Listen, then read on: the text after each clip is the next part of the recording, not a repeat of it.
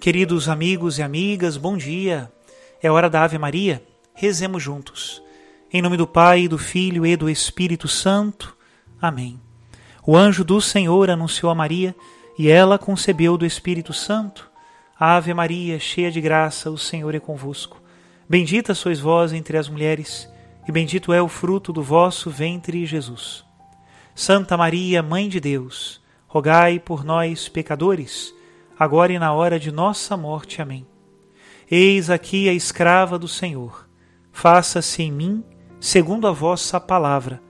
Ave Maria, cheia de graça, o Senhor é convosco. Bendita sois vós entre as mulheres, e bendito é o fruto do vosso ventre, Jesus. Santa Maria, Mãe de Deus, rogai por nós, pecadores, agora e na hora de nossa morte.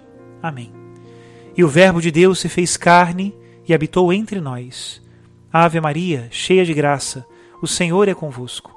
Bendita sois vós entre as mulheres, e bendito é o fruto do vosso ventre, Jesus.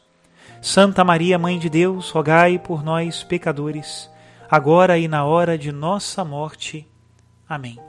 Rogai por nós, ó Santa Mãe de Deus, para que sejamos dignos das promessas de Cristo. Oremos. Infundi, Senhor, em nós a vossa graça, nós o suplicamos para que nós que conhecemos pelo anúncio do anjo a encarnação de Jesus Cristo, vosso Filho e Senhor nosso, cheguemos por sua paixão e morte de cruz à glória da ressurreição da carne, pelo mesmo Cristo nosso Senhor. Amém. Em nome do Pai, do Filho e do Espírito Santo. Amém. Queridos amigos e amigas, vamos continuar a meditação pela intimidade divina hoje, meditando as leituras do domingo, que se centram sobre o tema da fé. Nos diz o Senhor no Evangelho de hoje: Naquele tempo, os apóstolos disseram ao Senhor: Aumenta a nossa fé. O Senhor respondeu: Se vós tivesseis fé, mesmo pequena como um grão de mostarda, poderias dizer a esta amoreira: Arranca-te daqui e planta-te no mar, e ela vos obedeceria. Se algum de vós tem um empregado que trabalha a terra ou cuida dos animais, por acaso vai dizer-lhe, quando ele volta do campo, vem depressa para a mesa? Pelo contrário, não vai dizer ao empregado, prepara-me o jantar, singe-te e serve-me, enquanto eu como e bebo, depois disso tu poderás comer e beber? Será que vai agradecer ao empregado porque fez o que lhe havia mandado?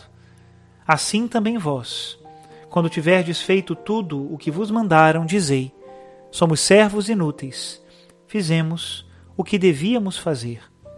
Palavra da salvação. Glória a vós, Senhor. E vamos nos apoiar no texto da intimidade divina para a meditação das leituras de hoje. A liturgia do dia está inteiramente centrada no tema da fé. O profeta Abacuque lamenta-se diante de Deus da situação desolada de seu povo.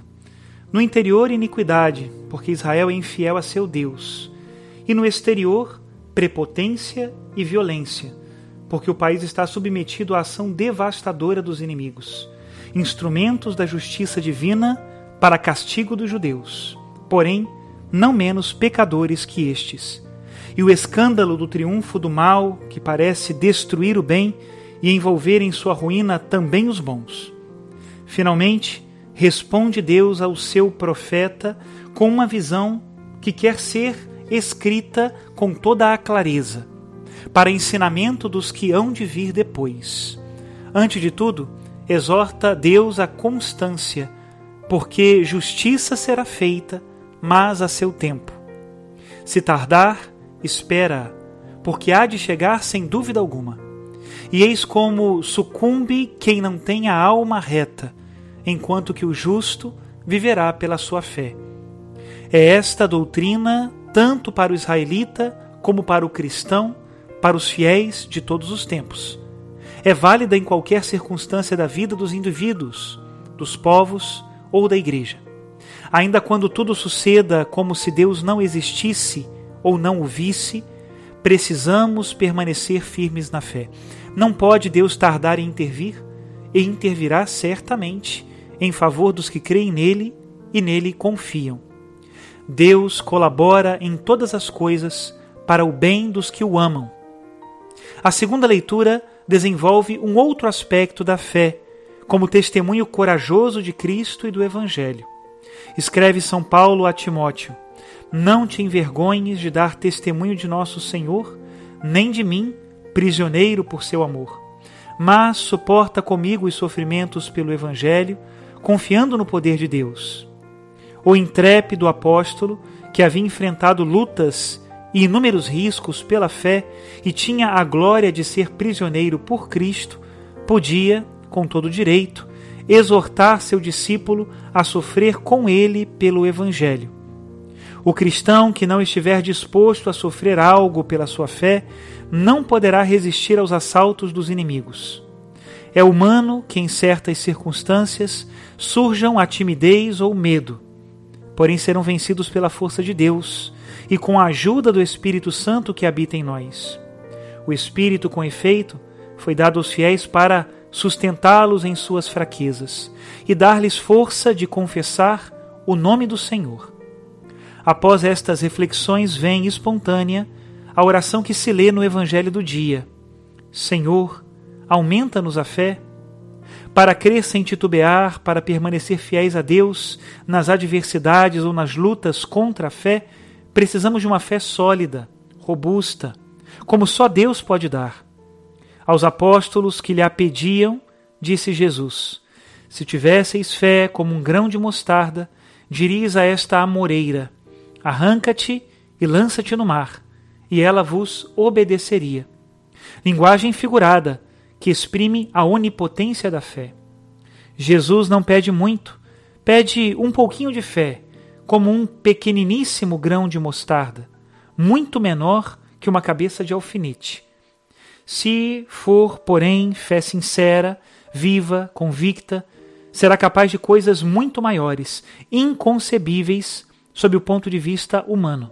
Quer Jesus educar seus discípulos numa fé sem incertezas ou hesitações, fé que, apoiada na força de Deus, tudo crê, tudo espera, tudo ousa e persevera invencível ainda nas situações mais ásperas e escuras. Até aqui a citação da intimidade divina. Que o Senhor nos confirme na fé e nos dê a força necessária para que nas batalhas dessa vida Ele nos sustente a fé. Que Deus abençoe a todos, em nome do Pai, do Filho e do Espírito. Meu Senhor e meu Deus, meu Senhor e meu Deus.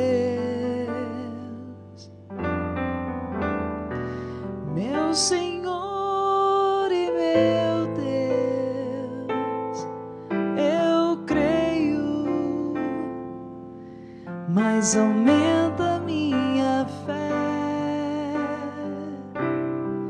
meu Senhor e meu Deus,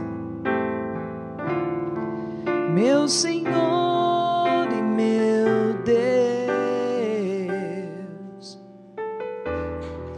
meu Senhor e meu Deus, eu creio, mas aumenta minha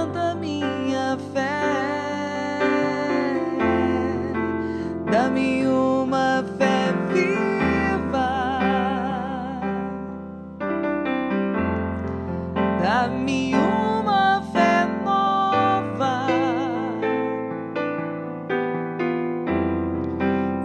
traduzida na vida, testemunhada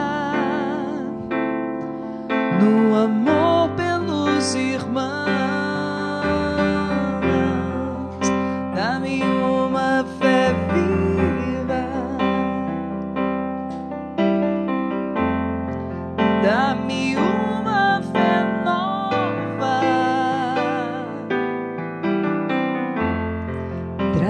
Traduzida na vida,